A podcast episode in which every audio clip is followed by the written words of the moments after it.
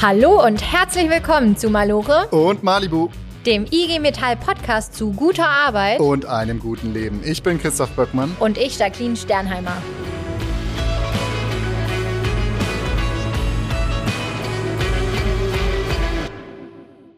Hey Jacqueline, heute geht es um das Thema Inklusion und was sich hinter dem Begriff verbirgt. Das wissen viele unserer ZuhörerInnen ganz genau, denn statistisch gesehen hat jeder Zehnte, jede Zehnte einen Schwerbehindertenausweis. Ja, das zeigt auch, wie wichtig das Thema Inklusion ist. Auch in unserer Arbeitswelt zum Beispiel ist das natürlich ein Riesenthema.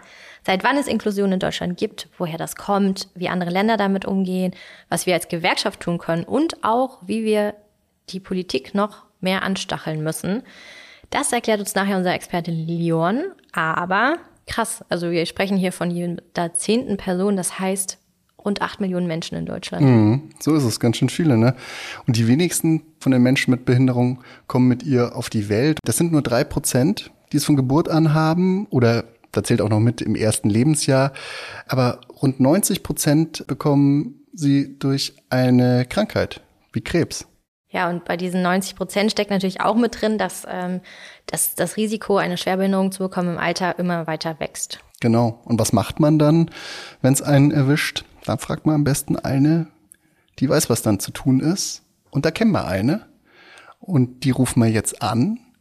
Und zwar in der schönsten Stadt Deutschlands. Nein, in der schönsten Stadt der Welt. Und dafür. Wie kann das wohl sein, wenn das von Christoph Schon mal kommt? jetzt eingeben Warum es geht los ich? mit den Zahlen 0. Ach ja gut, dann gib mir den Telefonhörer. Aber ich muss noch rausschauen, wie geht's denn dann weiter? 089, so geht's los und dann. Du kannst die Marina anrufen, ich klicke einmal auf den Teams-Link und dann. Ja gut, dann klick doch. Hauptsache wir kommen bei der Marina an. Alles klar.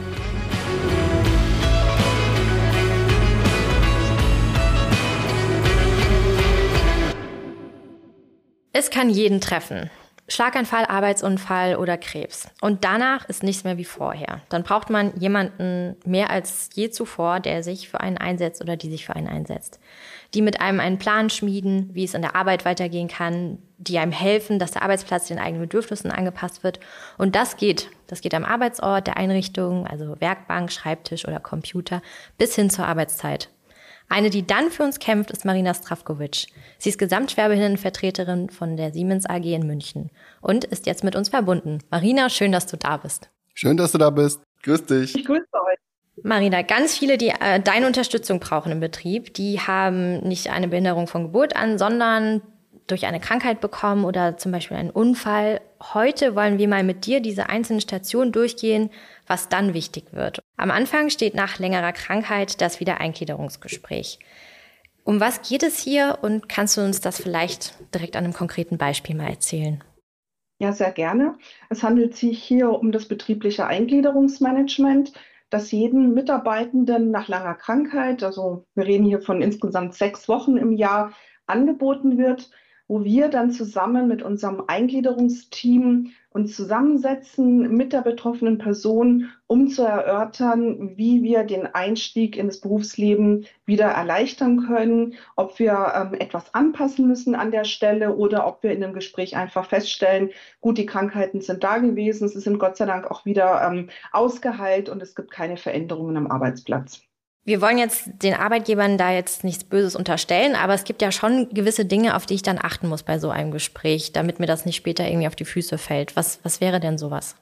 Ja, da hast du recht. Viele Menschen haben auch Angst vor diesen Gesprächen. Ähm, in dem Gespräch ist ja zum Beispiel die Personalabteilung, das ist immer die Treiberin des Prozesses, aber auch unter anderem, ähm, wenn, wenn vor Ort möglich, betriebsärztliche Dienststellen, Betriebsräte, Schwerbehindertenvertretung, Sozialberatungen, die dann äh, schauen. Also was man in dem Gespräch nicht ansprechen sollte, das ist auch gar nicht verpflichtend ist, tatsächlich über das Krankheitsbild zu reden. Es geht niemals darum, welche Art der Erkrankung ich habe, sondern es geht immer darum zu schauen, inwieweit kann ich mit der vorhandenen Erkrankung, die möglicherweise nicht mehr ausgeheilt werden kann, meine Beschäftigung fortsetzen. Sage mal, ganz am Anfang steht oft dann auch dieses Thema Arbeitszeit. Das kann am Anfang stehen, das kann aber auch länger gehen, dass man sich überlegen muss, wie viel macht denn jetzt Sinn, mit wie vielen Stunden fange ich wieder an und wie viel sollen es maximal werden.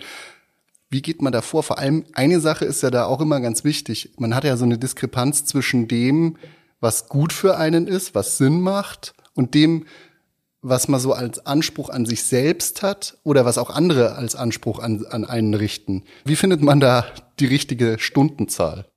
Ja, da sind dann die Medizinerinnen und Mediziner gefragt, also entweder die Fachärzte oder eben wie in unserem Fall bei Siemens, wir haben ganz äh, viele und schöne und wirklich gut ausgestattete betriebsärztliche Dienststellen. Da führen dann die Ärzte Gespräche mit der betroffenen Person, um dann zu sehen, wie viele Stunden pro Tag die Wiedereingliederung äh, sein wird und auch über wie viele Tage oder Wochen und auch in welchem Schritt die Arbeitszeit erhöht wird. Und das ist immer eine Absprache zwischen der Medizinerin und dem Mediziner, der betroffenen Person.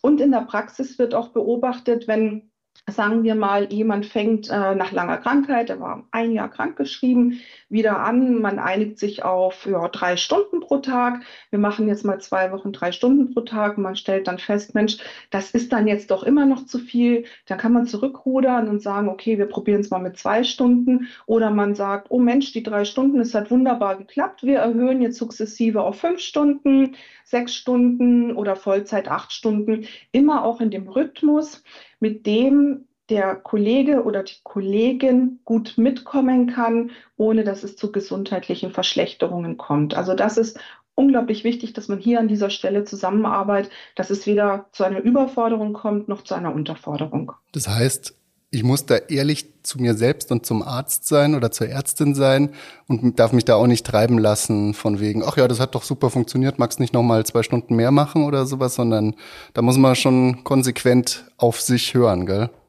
Ja, das ist wichtig. Du hast recht, es gibt äh, Kolleginnen und Kollegen oder Menschen oder auch äh, Krankheitsbilder.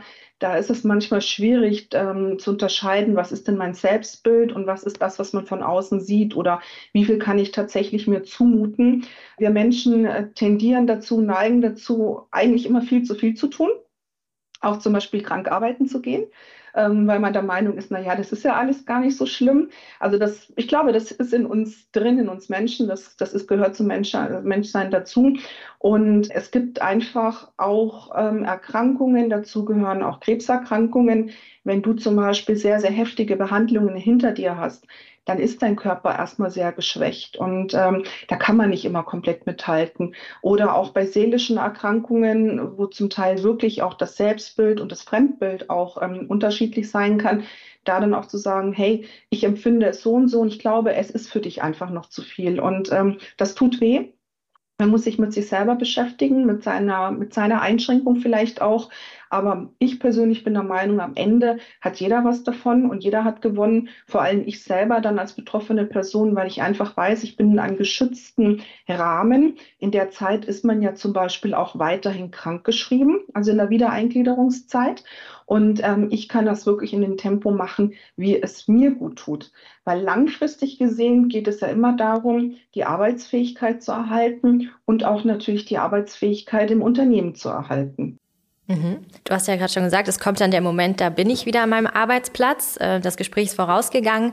Wie muss ich denn dieser Arbeitsplatz jetzt genau verändern? Also sagen wir mal, ich war Werker und hatte Krebs oder ich war in der Forschung und Entwicklung und hatte jetzt einen Schlaganfall. Wie muss ich jetzt meinen Arbeitsplatz wandeln? Das ist natürlich äh, höchst individuell zu betrachten.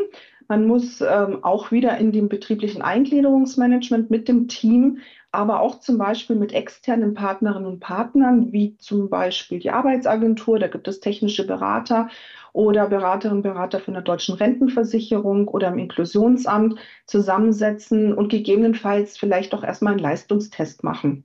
Also nehmen wir zum Beispiel die Person, die vorher in der Entwicklung gearbeitet hat, als Entwicklungsingenieurin oder Ingenieur, von heute auf morgen plötzlich eine Schlaganfall, Gehirnblutung und ähm, man hat Probleme mit seinem Gehirn, mit dem Erinnerungsvermögen, mit der Konzentration.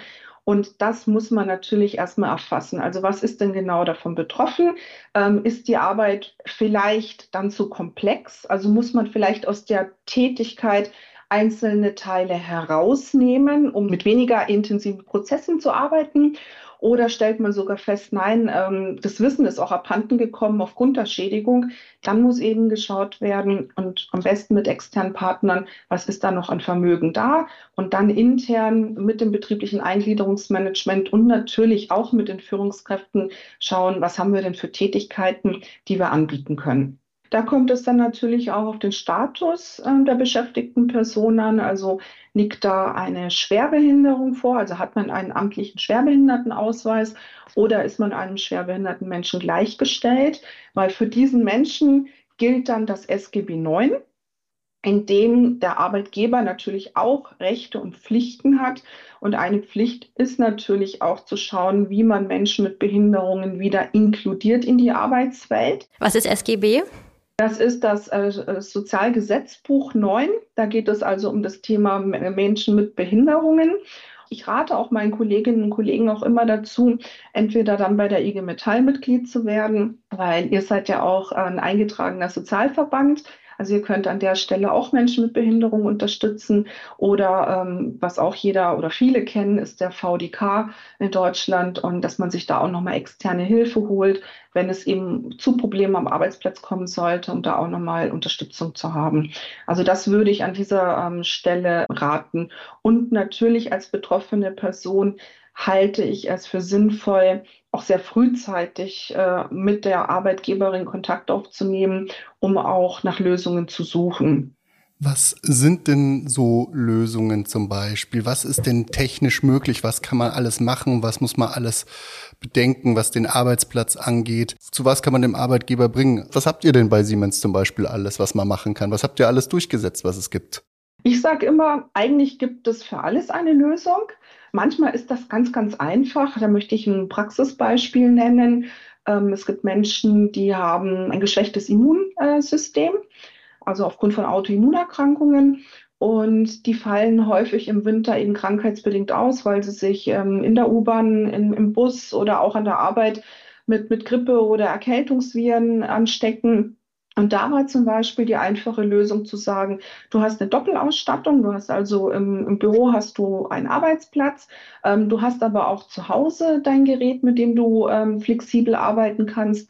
Und wenn dann eben so Tage sind, wo man weiß, Mensch, also da gehe ich jetzt lieber nicht zur Tür raus, weil da fange ich mir was ein, dann bin ich zwei Wochen krank, da wirklich dann in Absprache mit der Führungskraft sagen, hey, ich bin jetzt die Woche komplett äh, im mobilen Arbeiten, also im sogenannten Homeoffice, kann da komplett eingesetzt werden im Büroumfeld, bleibe auch gesund und das ist zum Beispiel so eine Möglichkeit, also eine Doppelausstattung an, an Geräten. Wenn wir jetzt ähm, Richtung äh, Fertigungsbereiche schauen, also wo Menschen eben nicht äh, mobil arbeiten können, da kommt es auch natürlich wieder auf äh, das Bild drauf an. Also man kann arbeiten, indem wir Plätze anbieten, die höhenverstellbar sind. Also dass man die Tätigkeit im Stehen ausüben kann, dass man aber auch die Möglichkeit hat, ähm, zum Beispiel seine Werkbank runterzufahren und sitzen zu arbeiten. Das können auch spezielle Bodenbelege sein, also gerade bei Muskel-Skeletterkrankungen, dass man da nicht auf dem harten Betonboden steht, sondern dass man andere Untergründe hat. Das kann sein, wenn ich zum Beispiel schwere Sachen transportieren muss, dass ich Hebelhilfen bekomme. An der Stelle werdet mich sicherlich fragen, wie ist es denn mit der Finanzierung? Da gibt es also auch verschiedene Varianten. Äh, eine Möglichkeit ist, der Arbeitgeber zahlt das selber, die technische Ausstattung.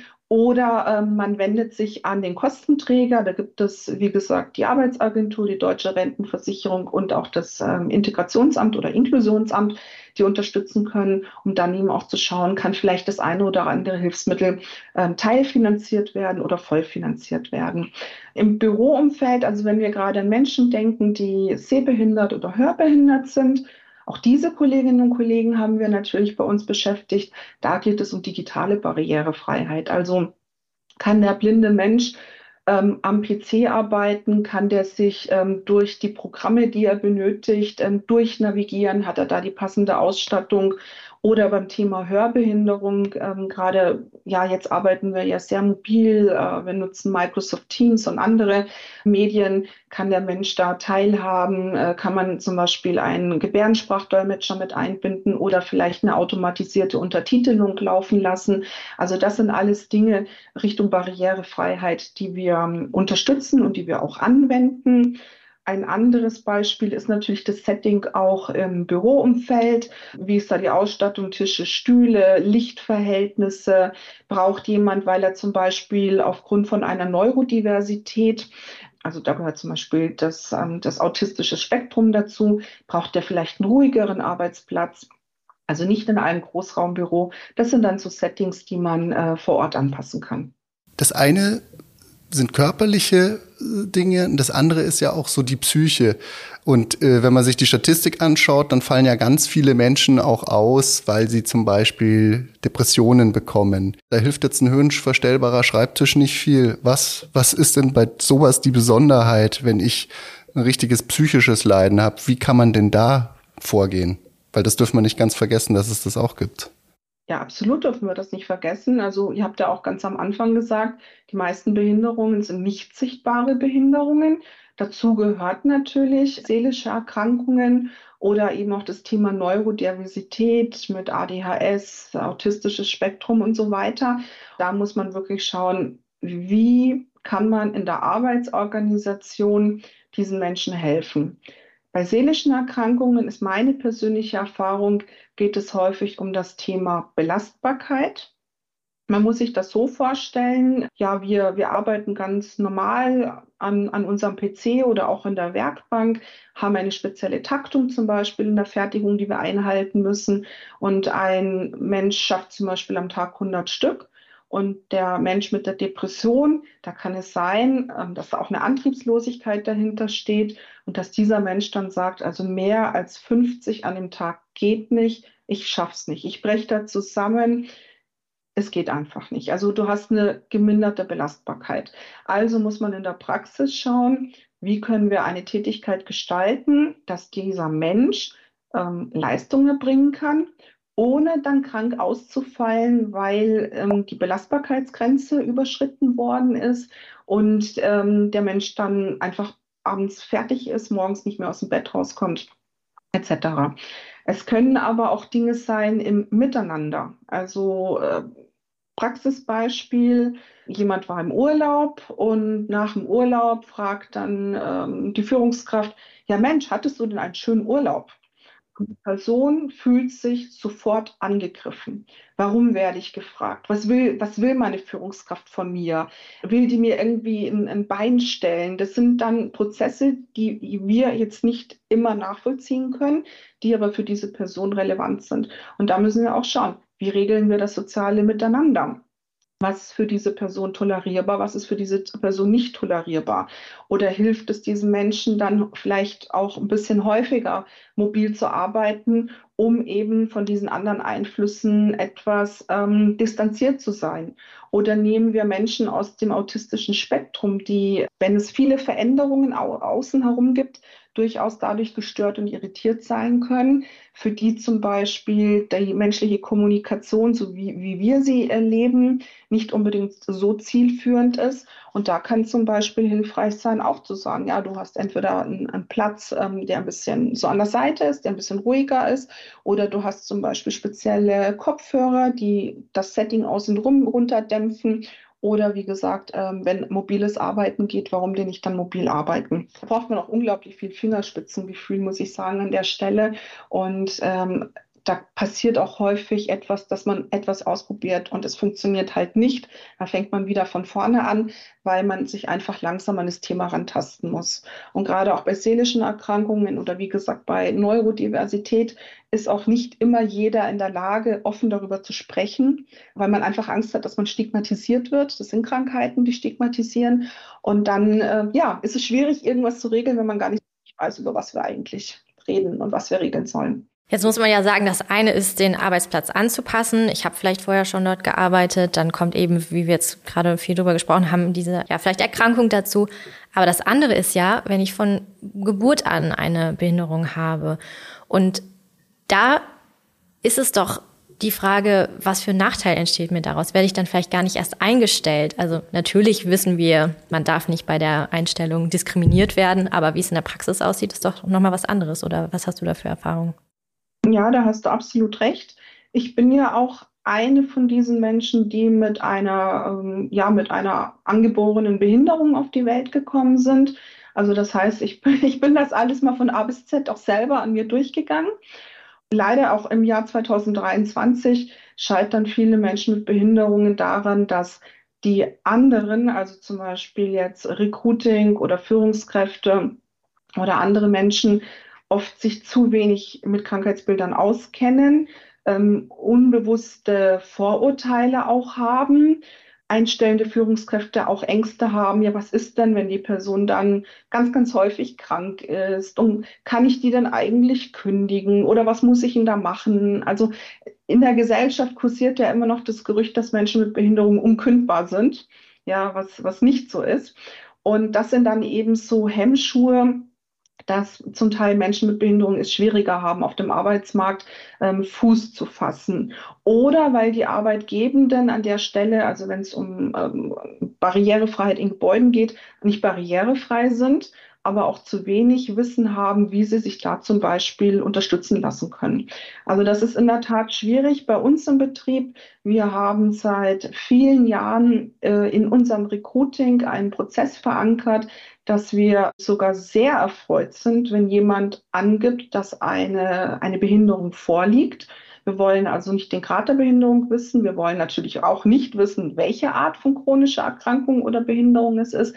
Wir wollen einfach nur wissen, ist da was, damit wir dann im weiteren Bewerbungsprozess hier an dieser Stelle immer die örtliche Schwerbehindertenvertretung mit einbinden die dann den ganzen Prozess wiederum begleitet und schaut, dass diese Bewerberin oder Bewerber nicht benachteiligt wird. Ja, das ist ein super Beispiel, was ihr da ganz konkret gemacht habt, um das Problem anzugehen, dass nämlich ganz viele schon an der Einstellung scheitern. Aber was kann ich denn noch tun, um das ja, um das quasi abzustellen. Also du hast gesagt, das eine ist quasi schon einzuführen bei den Bewerbungsgesprächen, quasi Möglichkeit zu geben, das anzugeben. Was könnte man noch tun, um das abzuschaffen? Ja, was könnte man tun? In der Politik wird natürlich an der Stelle einiges getan, weil wir durchaus statistisch wissen, wie viele beschäftigungspflichtige Unternehmen in Deutschland zum Beispiel keinen einzigen Menschen mit Behinderung beschäftigen. Es gibt dann natürlich auch äh, die so, sogenannte Strafe, die Ausgleichsabgabe, die Unternehmen bezahlen, wenn sie die Pflichtarbeitsplätze nicht befüllt haben. Ich bin mir nicht sicher, ob Geld an der Stelle ähm, das richtige Mittel ist. Ähm, also ob man, wenn man Unternehmen sozusagen bestraft, ob dann wirklich das Mindset sich ändert. Ich persönlich vertrete die Meinung, man muss mit gutem Beispiel vorangehen, also als Unternehmen mit gutem Beispiel vorangehen, andere Unternehmen da auch mitnehmen, also jedes Unternehmen steht ja in Kontakt mit Lieferanten und, und mit Kunden und so weiter und äh, darüber berichten und aufzeigen, wie, wie gut das alles auch ähm, läuft und wie wichtig Diversity und Inclusion an dieser Stelle ist, weil ähm, gemischte Teams, also jetzt nicht nur Frauen und Männer und jüngere Menschen und ältere Menschen, sondern auch mit unterschiedlichem Hintergrund oder eben auch mit Behinderung neue Sichtweisen in die Teams mit reinbringen. Wir sind ja gemeinsam verschiedene Stationen durchgegangen, die man beschreiten kann, äh, ja mit verschiedenen Bedürfnissen, verschiedenen Situationen. Aber trotzdem ähm, steht man am Anfang erstmal da an der Arbeit, weiß, man hat bestimmte Bedürfnisse. Was rätst du diesen Menschen, die sich all diesen großen Fragezeichen, vielleicht auch Hürden gegenüberstehen? Was, was kannst du denen mitgeben für den Arbeitsalltag? Ja, für den Arbeitsalltag kann ich diesen Menschen mitgeben, wenn es vor Ort eine Schwerbehindertenvertretung gibt oder auch eine Sozialberatung oder betriebsärztliche Dienststelle, einfach mal einen Termin auszumachen. Also aus meiner Sicht einen Termin mit mir auszumachen, zu mir zu kommen, einfach ähm, offen anzusprechen, ähm, wo habe ich vielleicht Probleme, am Arbeitsplatz oder vielleicht auch mit dem Team, der Führungskraft. Oder man hat schon eine Erkrankung, merkt, Mensch, die wird schlechter. Ich habe noch was Neues dazu bekommen. Wie gehe ich damit um? Soll ich vielleicht meinen Grad der Behinderung ähm, erhöhen lassen? Also sprich, ähm, versuchen wir es mit einem Verschlechterungsantrag um zu gucken, ob da noch ähm, ja was hoch, also was hochgeht, ob man zum Beispiel aus, gleich, aus der Gleichstellung eine Schwerbehinderung bekommen kann. Manchmal geht das aber auch so weit, dass äh, Menschen sagen, ich glaube, ich kann nicht mehr. Ja, ich würde es vielleicht mal mit Teilzeit ausprobieren. Ich möchte mal gucken, wie wirkt sich das dann alles aus, wenn ich statt Vollzeit vielleicht 25 Stunden arbeite. Ich möchte sehen, ähm, kann ich dann meine Therapien besser fortführen, ähm, fühle ich mich dann besser, etc. Also da beraten wir auch Richtung Arbeitszeit. Bei Siemens haben wir da eine sehr schöne Möglichkeit, die sogenannte Schnupperteilzeit, die man für ein Jahr machen kann, um zu testen, äh, wie ist das. Manche Menschen bleiben dann in der Teilzeit, manche kommen wieder zurück.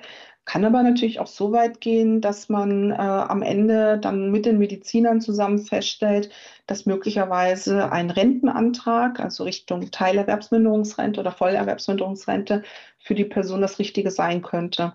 Das ist für mich immer so der letzte Schritt. Ich möchte immer gerne vorher erstmal alles andere ausprobiert haben, ähm, weil natürlich eine frühere Teilerwerbsminderung oder Vollerwerbsminderungsrente äh, sich dann ja das ganze Leben lang auswirkt. Und äh, deswegen bin ich immer eine Verfechterin dafür zu sagen, lass uns vorher gucken, ob es nicht vielleicht auch andere Erleichterungen gibt.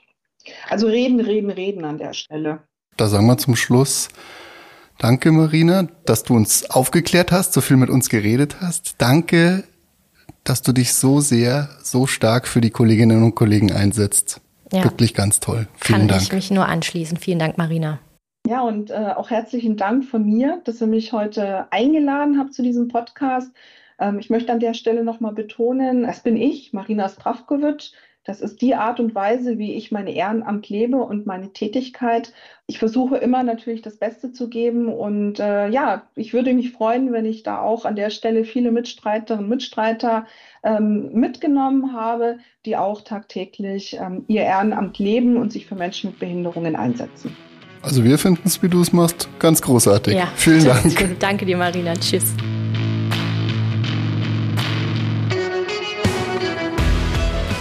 So, das war jetzt Marina.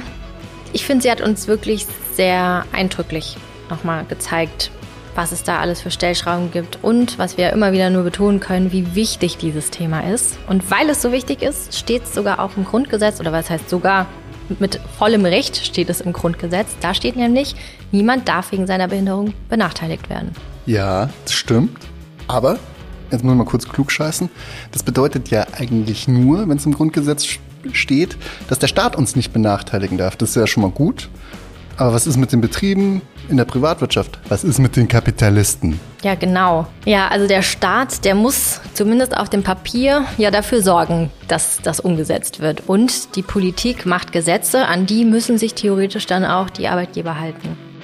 Praktisch, theoretisch, da sagst du so komische Worte. Ja, etwas zurückhaltend. Ja, genau.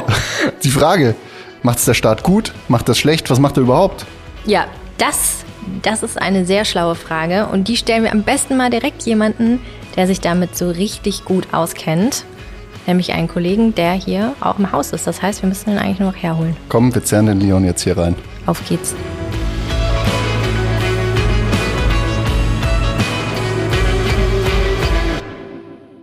Bei Menschen mit Behinderung ist es auf dem Arbeitsmarkt das Gleiche wie bei allen Beschäftigten. Die Unternehmen sehen sie als reinen Wirtschaftsfaktor und wir Gewerkschaften pochen auf gute Arbeit. Inklusion verstehen viele Betriebe ganz anders als wir.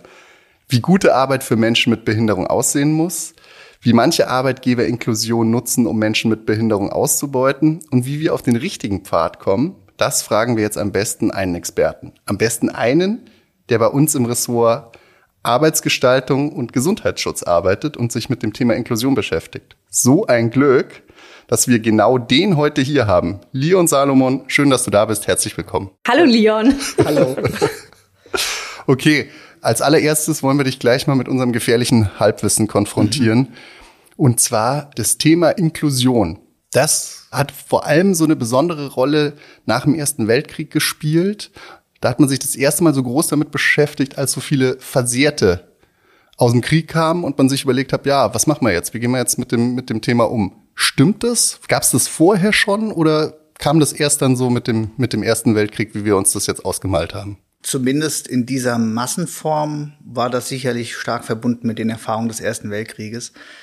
Es gab da halt die Frage, wie gehen wir eigentlich mit den, mit den Soldaten um, die ähm, versehrt aus dem Krieg zurückkamen. Das ist durchaus gerade im, im, im deutschsprachigen Raum oder, oder dann im Deutschen Reich das Initial dafür, dass, dass dann eben ähm, äh, Behindertenrecht oder damals noch dann äh, Kriegsversehrten und äh, Geschädigtenrecht auf den Weg gebracht wurde.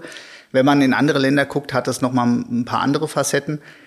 Es gab auch auf dem Gebiet des, der heutigen Bundesrepublik, auch vor der Etablierung des Deutschen Reichs, äh, auch schon äh, die Fragen, also gerade in Preußen, ist ja bekannt für, für einen gewissen Militarismus, dass da die Frage im Raum stand, äh, wie geht man dann mit, äh, mit Kriegsversehrten um? Und das ist im Prinzip die Kontinuitätslinie, die wir, äh, die wir im deutschen Behindertenrecht ganz stark haben. Also der Ausgangspunkt war immer irgendwie Krieg.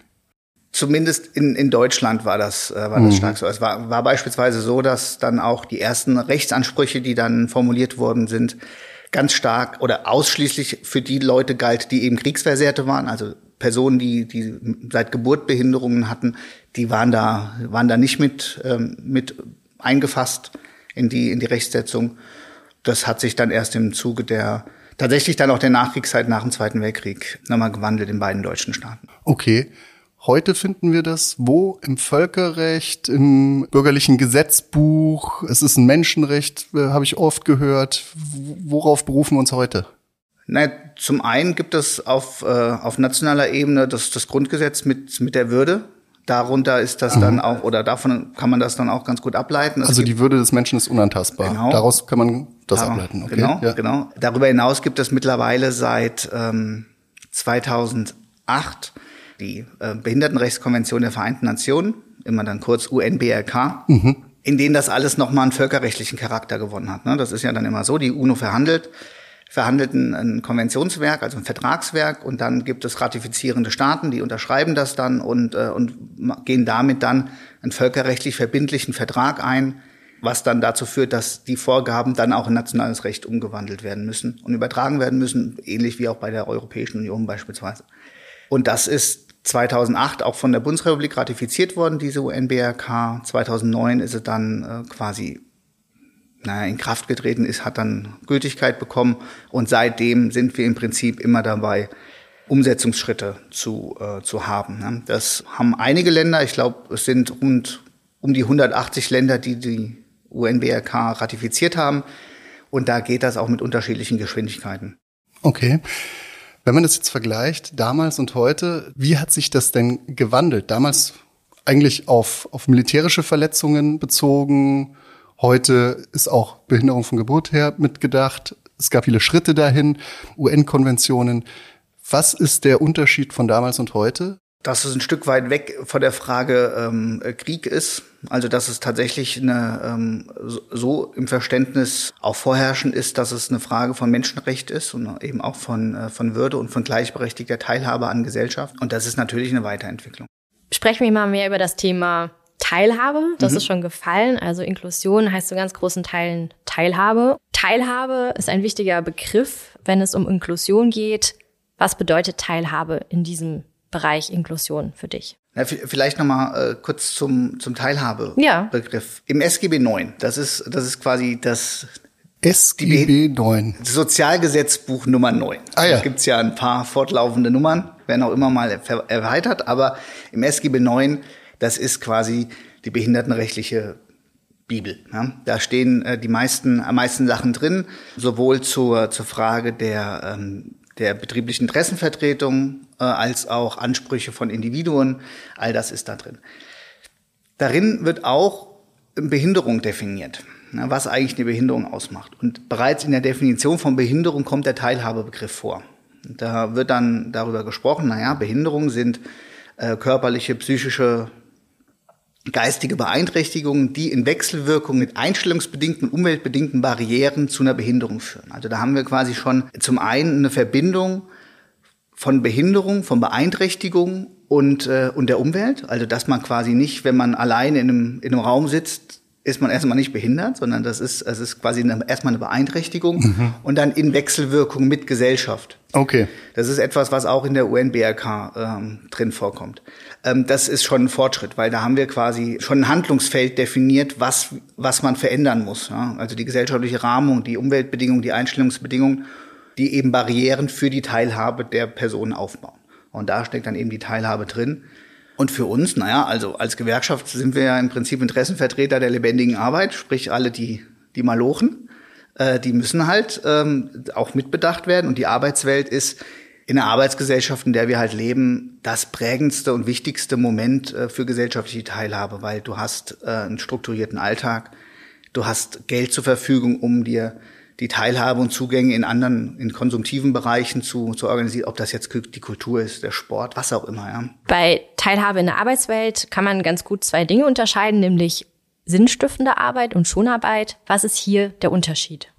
Naja, sinnstiftende Arbeit ist äh, erstmal Arbeit, die Sinn macht. Ne? Also es ist keine Beschäftigungstherapie, sondern du bist eingebettet in einen Arbeitsprozess, in einen Wertschöpfungsprozess ähm, und bist da dementsprechend produktiver Teil des Gesamtgebildes. Ne? Und, äh, und Schonarbeit ist ein Begriff, der antiquiert ist, also der tatsächlich auch veraltet ist und der auch der ähm, dem eigenen Selbstverständnis nicht gerecht wird. Es geht gar nicht darum, irgendwie einen Schonarbeitsplatz zu haben, wo man dann jemanden parken kann, sondern es geht halt darum, die Person die, äh, die eine bestimmte Beeinträchtigung beziehungsweise Behinderung hat, eben so in den Arbeitsprozess zu integrieren, dass es für den Arbeitsprozess sinnvoll ist, aber eben auch für die Person sinnstiftend äh, ist. Unter kapitalistischen Verwertungslogiken ist halt sinnstiftend erstmal produktiv und, und wertschöpfend. Schonarbeitsplätze gab es, wenn, wenn man es wenn man's so bezeichnen will, gab es eine Reihe an Tätigkeiten in einem, in einem Unternehmen, die geeignet waren, um Leute zu parken.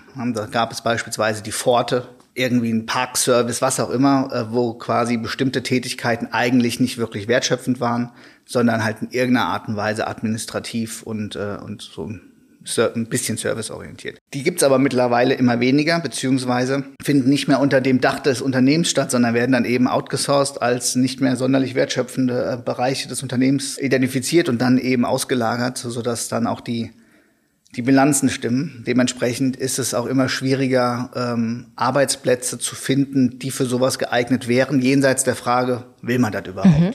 Also sinnstiftend heißt, ich kann mit meinen Fähigkeiten, die ich habe, hier an dieser Arbeit, an dem Arbeitsplatz vollwertig quasi teilhaben nach meinen Bedürfnissen. Hast du vielleicht nochmal ein konkretes Beispiel dafür? Naja, wenn du beispielsweise eine Schädigung von, von Hüfte oder von Knie hast oder vom Gehapparat, du dementsprechend nicht mehr so lange stehen kannst, und du bislang an einer Werkbank gearbeitet hast, die zwingend es erfordert zu stehen, dann wäre beispielsweise durch eine Höhenverstellbarkeit äh, des Tisches es möglich, dass die Arbeit weiter gemacht werden kann von der Person, die dann jetzt halt beispielsweise entweder sitzt oder wechselnde äh, Körperhaltung einnehmen kann.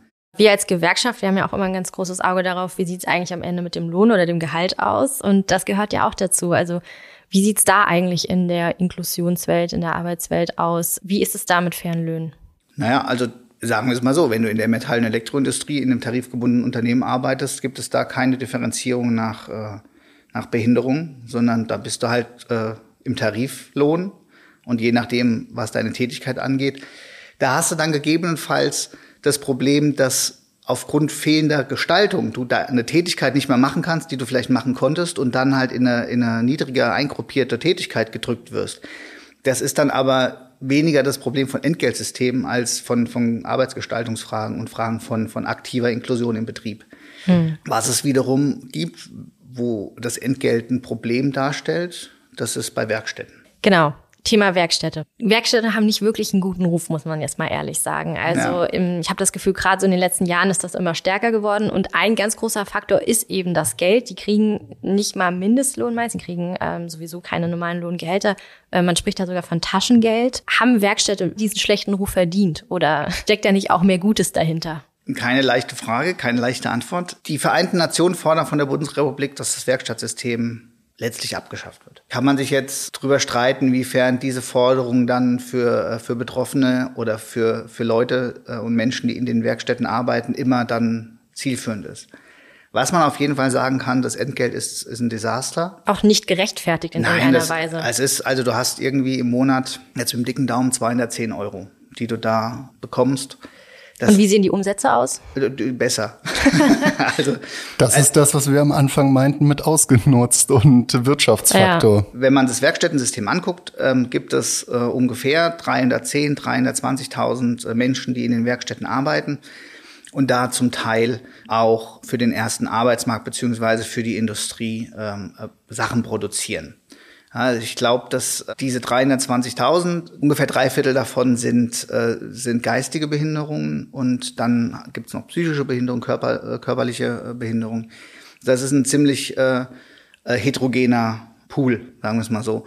Und das ist dann eben auch nicht unbedingt komplett immer, immer gleich zu behandeln. Ne? Wir haben die Bereiche, in denen die Werkstätten so nah und auch wertschöpfend arbeiten, dass sie der Industrie zuliefern. Das gibt's auch gerade in, in, immer wieder in der Automobilindustrie, dass bestimmte äh, kleineren Teile sogenannte dann einfachere Tätigkeiten, die aber eben auch auf dem ersten Arbeitsmarkt verrichtet werden könnten, dass das in den Werkstätten verrichtet wird zu ähm, sehr bescheidenen Löhnen, da quasi auch ein Lohndumping-Effekt eintritt.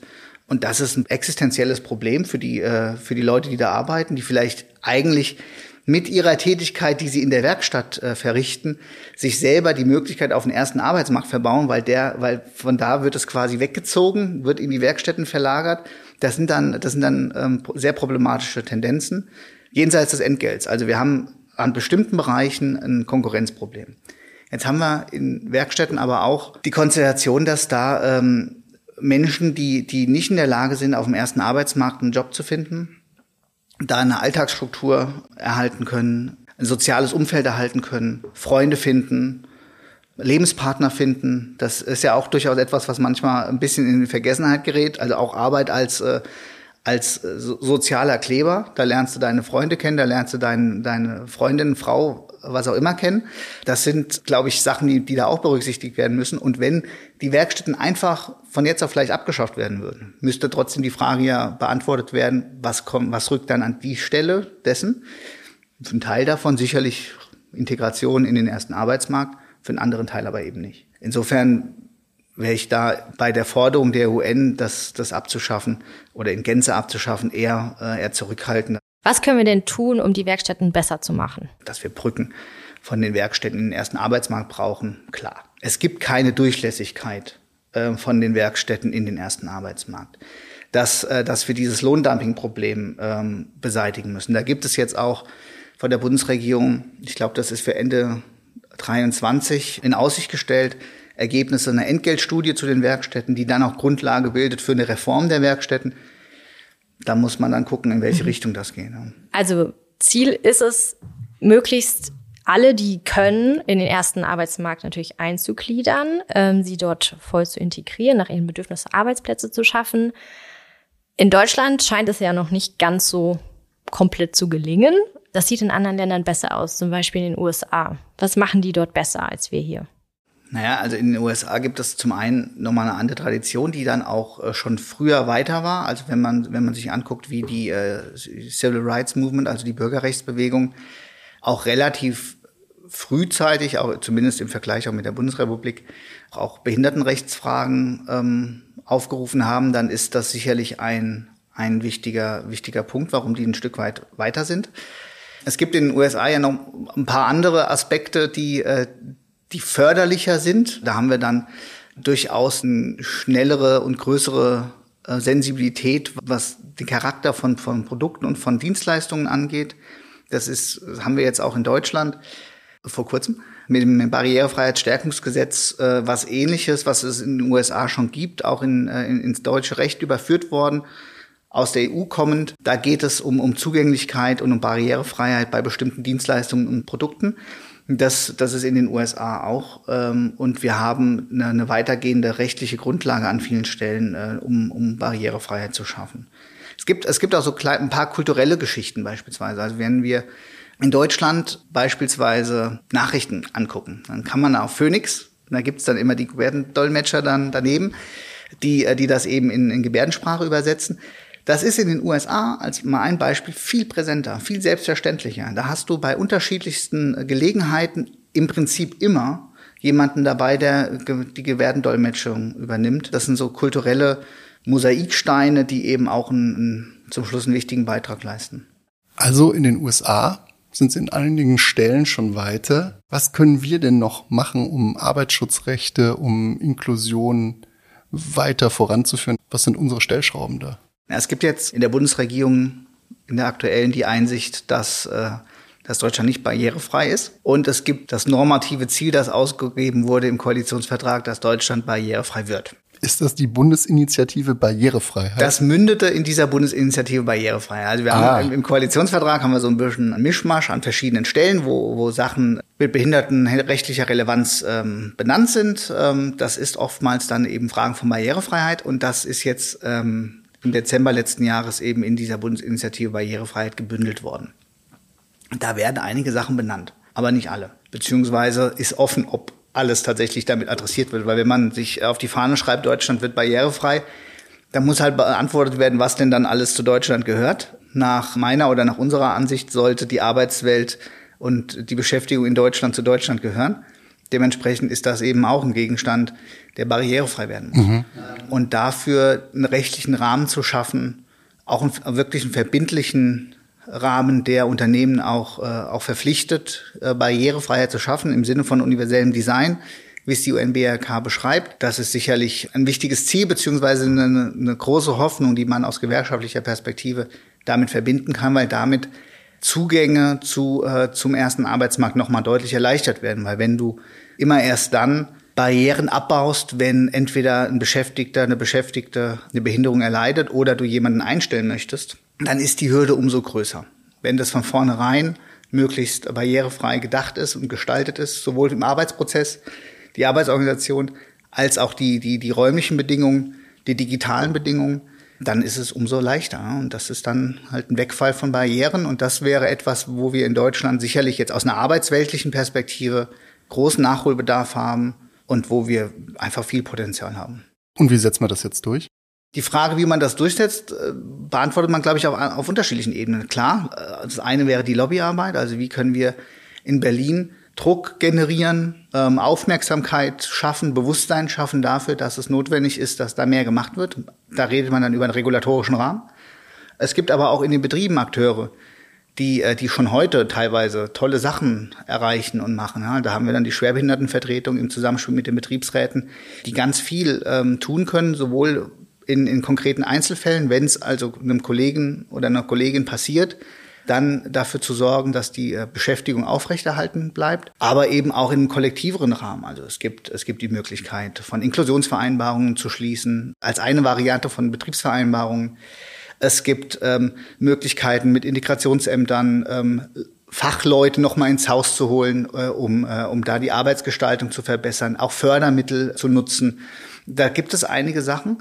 Und darauf kann man natürlich wunderbar aufbauen, weil da hast du eine riesige Expertise, du hast tolle Leute, die sich, äh, die sich da engagieren. Und ähm, das sind dann im Prinzip zwei, zwei Standbeine. Ne? Also einmal die Artikulation von Anforderungen an, an den Arbeitgeber, gleichzeitig aber schon auch die betriebliche, naja, Operationalisierung vor Ort dann.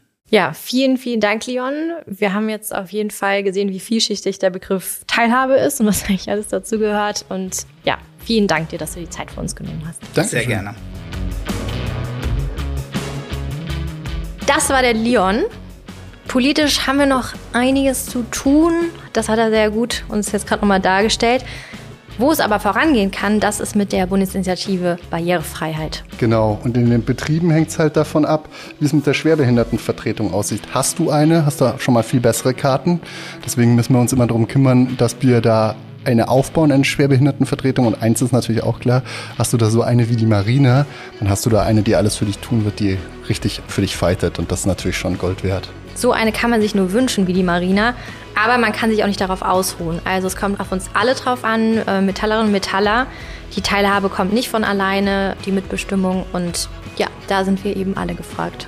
Genau, und deswegen brauchen wir euch. Macht mit und habt Teil an unserer Mission. Ja. Und ansonsten hören wir uns bei der nächsten Folge. Genau so ist es. Macht's gut. Macht's Tschüss. gut. Bis dahin. Ciao.